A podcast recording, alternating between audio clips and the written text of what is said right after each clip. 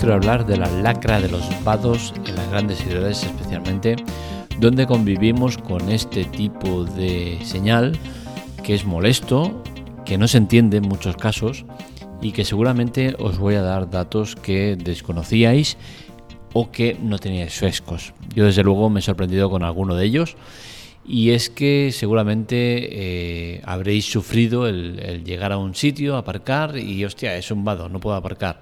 O es un vado permanente, es un vado de no sé qué horas, es un vado que está caducado, es un vado de un sitio que ya no existe, que es una tienda que está abandonada, que están eh, un montón de casos en los cuales no sabemos qué hacer o cómo debemos actuar.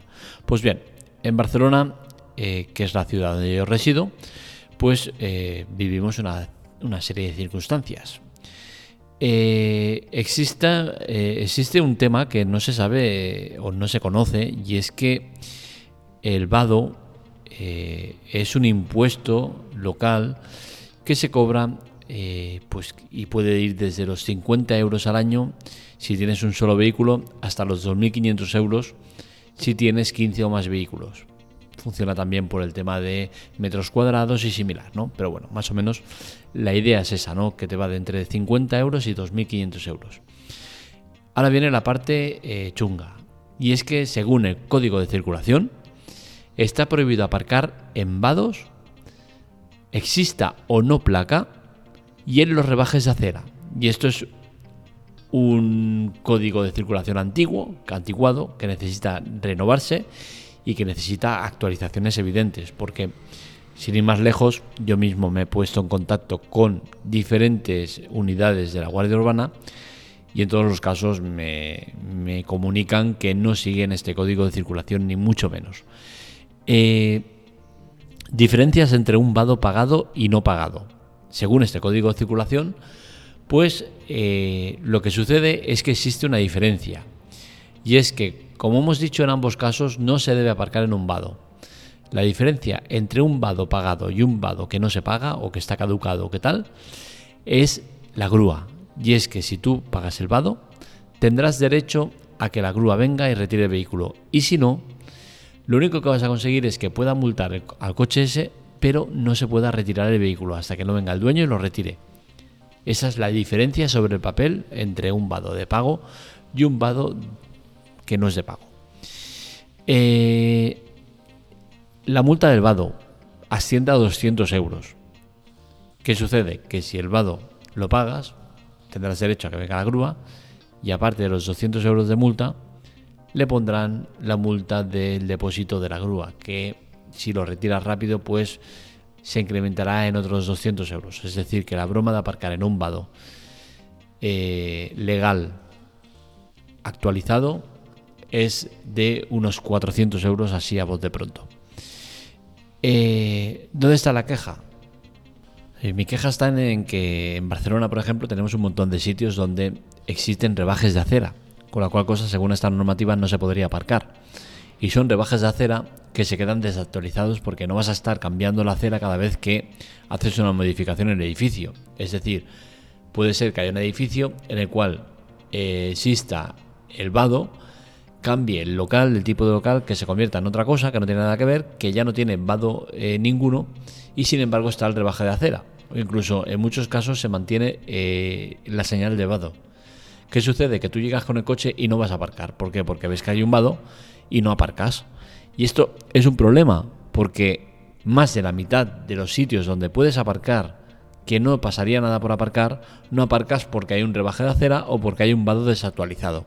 Y creo que eso debe de cambiarse, porque no es normal que con el problema que ya tenemos de aparcamiento en Barcelona le tengamos que añadir el tema de los vados.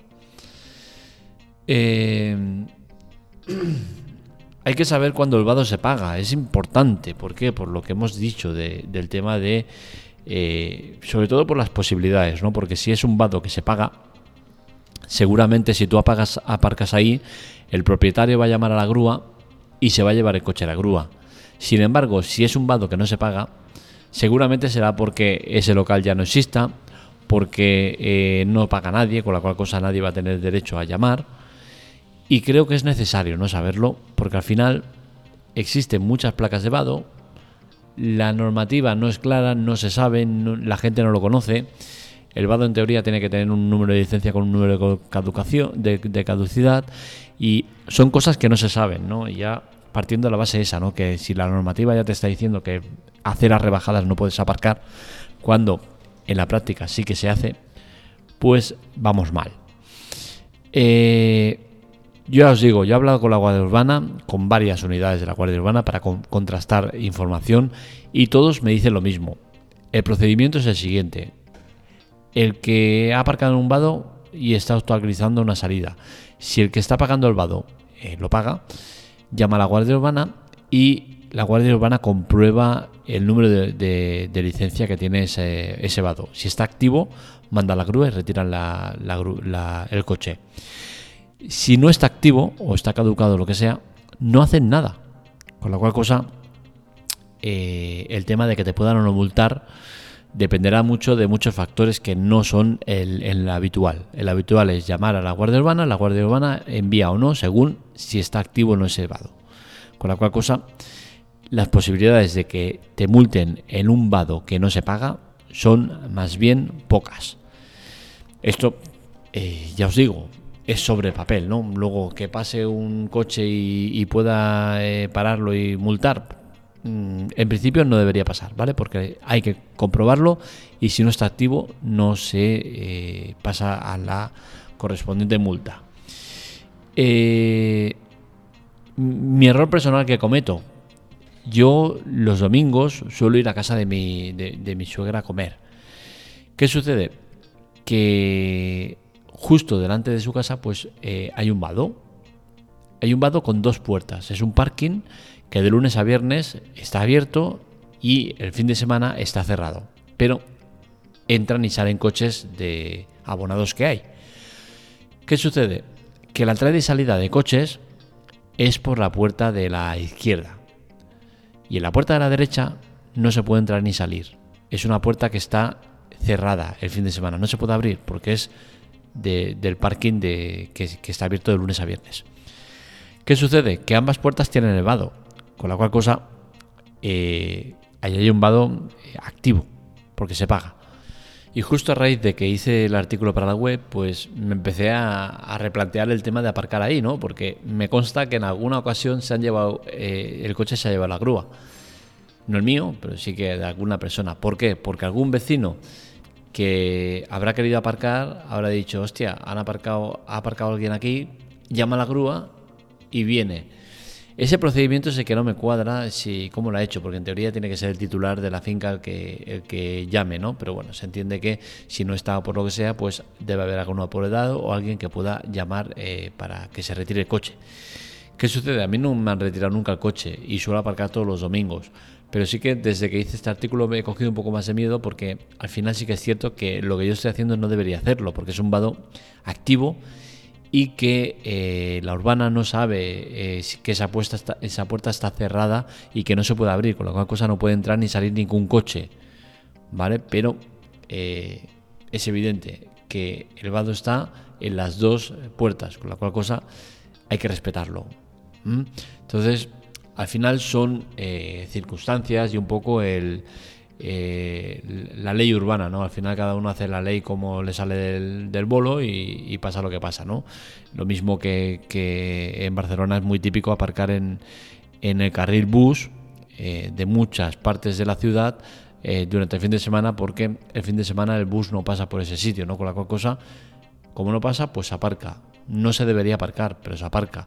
Y la Guardia Urbana pasa por al lado y no te va a decir nada hasta el día que les pilla la vena y tienen orden de multar cualquier cosa y empiezan a multar y a verse coches y entonces ya la mantenemos liada, ¿no? Que ha pasado alguna vez, ¿no? Pero bueno, que sepáis que eh, el tema del vado es así, eh, que hay una normativa que no se respeta, que ni la misma Guardia Urbana la respeta, pero eh, que ahí está, ¿no? O sea que es bastante confuso todo el tema de, la, de la, ley del vado y lo, cómo funciona el vado. ¿Cómo entiendo que debería ser elevado? Pues desde luego, tal como está ahora, no.